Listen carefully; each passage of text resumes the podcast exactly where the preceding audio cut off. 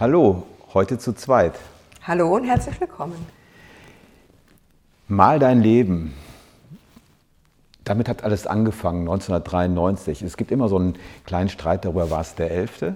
Es war der 11. Es war der 11. Es war der 11. Januar 1993. Ich werde den Tag nie vergessen. Ein kleines Hotel im Bergischen Land, Kaffeeecke, dort lernten wir uns kennen. Naja, und da begann so das, was unser Leben seitdem bereichert hat, nämlich unsere Beziehung, unsere Partnerschaft. Aber was wir beide nicht wussten, dass an dem Tag auch die Geschichte der Sinnmanufaktur geschrieben wurde. Mal dein Leben. Diese Übung, sich vorzustellen, wo willst du sein, wie willst du leben, hat uns seit diesem Moment ja verbunden. Damals haben wir, glaube ich, noch nicht so richtig geahnt, dass das, was auf den beiden Flipcharts dann war, mal sowas sein würde wie der Rahmen für ein wunderbares Leben, oder? Nee, das haben wir nicht. Ähm, das war ein Start. Wir wussten nicht, was daraus wird. Es war ja bewegend, toll, einzigartig und äh, ein bisschen bezaubernd auch. Naja, und ähm, irgendwann 97 mit dem Start in die Selbstständigkeit, Gründung des, der ersten Raketenschuh von dem, was heute ist, war dann klar, so Kinder, Familie ist für uns ein ganz wichtiges Thema, aber so dieser Gedanke, ein Haus zu haben, eine, ein, ein Ort zu haben, wo wir das, was wir tun, auch nach außen zeigen, in unserer Sinnmanufaktur hat uns nicht losgelassen. Und 2012 war dann dieser magische Moment und dieses Haus tauchte auf als Möglichkeit. Genau, es tauchte auf ähm, in einer Anzeige eines Maklers und ich sah diese Anzeige und dachte, wow, ich war direkt inspiriert und dachte, das könnte es sein, das könnte ein neuer Platz für uns werden und den Platz, den wir gesucht haben. Ja, und es war dann auch sehr schnell klar, dieses Projekt ist gerade groß genug und gerade zu groß, dass wir uns sagen, das ist jetzt die Erweiterung, die wir uns wünschten. Nicht vorbereitet war, zumindest ich, darauf, dass dieses große Projekt, dieser Griff nach den Sternen, dieser erste große gemeinsame Griff nach den Sternen, für mich eine Abenteuerreise der Extraklasse werden würde, eine Reise zum Thema Demut, eine Reise zum Thema Durchhalten und auch eine Reise zum Thema Zweifel an dem, wie es sein kann. Ich weiß noch, in dem Moment, als wir dann entschieden haben zu kaufen und der Vorbesitzer uns fragt, ja, aber was machen Sie denn, wenn das schief geht? Habe ich nicht verstanden, was er sagt. Und ich habe gesagt, ich verstehe Ihre Frage nicht. Ja, was machen Sie, wenn es schief geht? Und da wurde mir deutlich, darüber hatten wir ab dem Moment, wo wir entschieden hatten, das zu tun, keine Sekunde nachgedacht. Das ist sowas wie, wozu Zeit verschwenden mit einem Gedanken, der dich bremst bei dem, was du tust. Und meine Antwort war, meine Oma hat immer gesagt, gibt es Kirschen, gibt es Körbe, das sehen wir dann. Das war eine nicht so gute Antwort, weil ähm, es gab Kirchen, aber keine Körbe. In der Tat war das so. Es war äh, wesentlich schwieriger als gedacht. Es war grenzüberschreitend, es war grenzwertig, es war anstrengend, es war nicht schön, es war wirklich nicht schön zwischendurch. Das ist so, einem alten Haus neues Leben einzufüllen, mit der Idee, daraus etwas zu machen, was völlig neu ist. Ich glaube, den Gedanken haben wir tatsächlich nie aus dem Auge verloren. Aber so viele Niederlagen, so viele Dinge, die schief gehen, das war dann bisweilen, bisweilen krass. Und äh, in einem Moment, als ich so tatsächlich kurz davor war zu denken, das wird nie gelingen, die zweite Nachfinanzierung, die gefühlt zehnte schlaflose Nacht, die gefühlte x-te Situation, nicht zu wissen, ob es wirklich fertig wird. Ähm, da sagte Sandra dann zu mir, ach weißt du Uwe, du hast dir doch immer noch ein Kind gewünscht.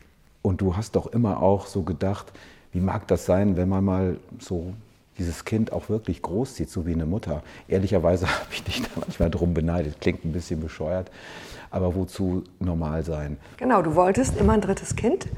Und in dieses Haus ist unser drittes Kind.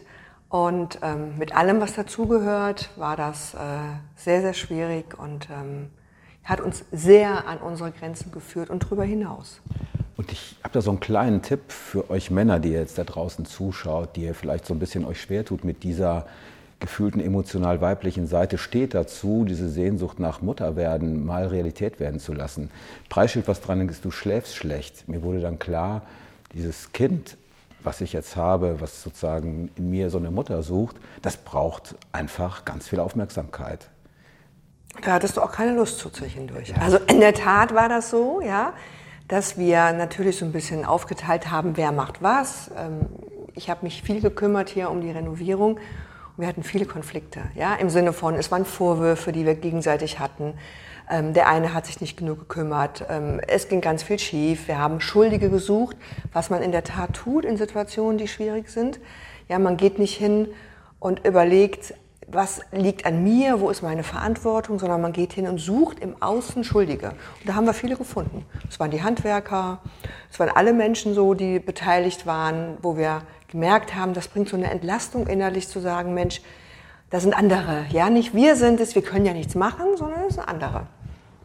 Das kennst du jetzt vielleicht auch, dass du die große Dinge vornimmst und weißt, du musst dafür etwas tun, du darfst dafür leisten. Auf der Extrameile, ihr kennt es, gibt es keinen Stau, sondern da gibt es einfach freie Fahrt.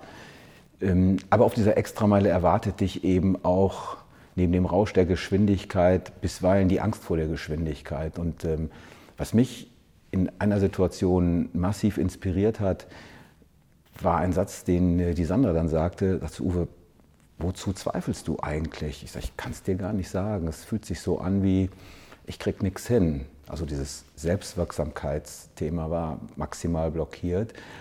Und dann fragte mich Sandra, sag mal, kann das sein, dass du dich so fühlst, als würdest du unterm Teppichboden Fallschirmspringen üben? Ich musste lachen, weil ich das Bild so cool fand. Sie hat manchmal in seltenen Momenten wirklich coole Bilder, mir den Spiegel vorzuhalten. Ja, und so hat sich das angefühlt. Unterm Teppichboden Fallschirmspringen üben. Ich habe gezweifelt an dem, was ich wusste, was sein soll, nämlich wirklich groß zu sein. Und ähm, eine schöne Erfahrung ist, wenn du das teilst. Genau, und wir hatten Zweifel, ob unsere Idee, die wir hatten vorher, nicht eine Nummer zu groß war. Oder sogar fünf Nummern zu groß. In der Tat war es gefühlt für diesen Zeitraum zu groß. Mhm. So ist es.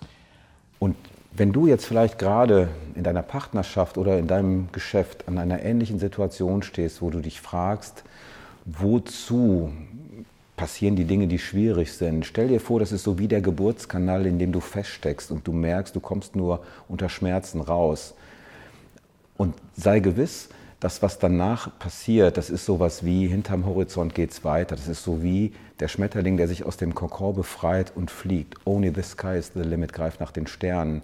Das kannst du sagen, das kannst du im Coaching deinem Geschäftspartner, deinem Menschen, der dir vertraut, sagen.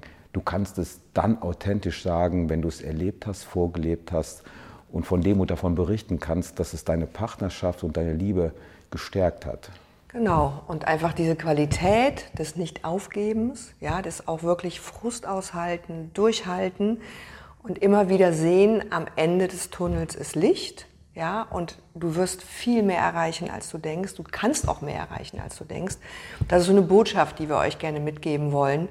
Ähm, und meine Erfahrung ist in der Tat, dass viele Menschen viel zu schnell aufgeben, ja, wenn Schwierigkeiten da sind, wenn es anstrengend wird, die dann sehr gucken, ist ihr Wohlbefinden beeinträchtigt, wollen sie das noch? Ja, das heißt also diesen, dieses, diesen Schritt zu gehen, zu sagen, und ich halte das jetzt durch, ich kriege das hin, den verlieren viele zwischendurch. Ja, diese Qualität, wir Westfalen sagen dazu, Paul halten. Also gerade dann nochmal Gas zu geben, wenn du merkst, du hast keine Energie mehr. Das macht den Unterschied. Dieser kleine, kleine Punkt, der macht den Unterschied. Und ähm, dazu möchten wir dich ermutigen, das zu tun. Und ähm, diese Kraft, die erschaffst du nicht allein aus dir und die erschaffst du nicht allein aus der Idee deiner Ideen und deiner Wünsche, sondern die Kraft, das ist sowas wie nimm zwei, die potenziert sich, wenn du vertraust das mit einem Menschen zu teilen in der genau. Beziehung. Und Männer, guter Tipp, dazu braucht es Ermächtigung. Hinter jedem starken Mann steckt eine starke Frau. Es ist immer die Frage, ist es die Mama oder die Partnerin? Ich habe meine Wahl getroffen und die stärkste Frau gesucht, die diese Erfahrung mit mir teilt. Das erfordert in der Tat Mut. Dazu dann an anderer Stelle vielleicht genau. noch mal mehr. Und als Schluss, als Schlusswort noch, finde ich ganz schön diesen Satz, greif nach den Sternen. Du kannst sie nicht erreichen, aber du kannst dich an ihnen orientieren. Vielen Dank, dass du da warst. Und wenn es dir gefallen hat, darfst du gerne unseren Kanal abonnieren. Hinterlass uns einen Like und gerne auch einen Kommentar. Danke dir.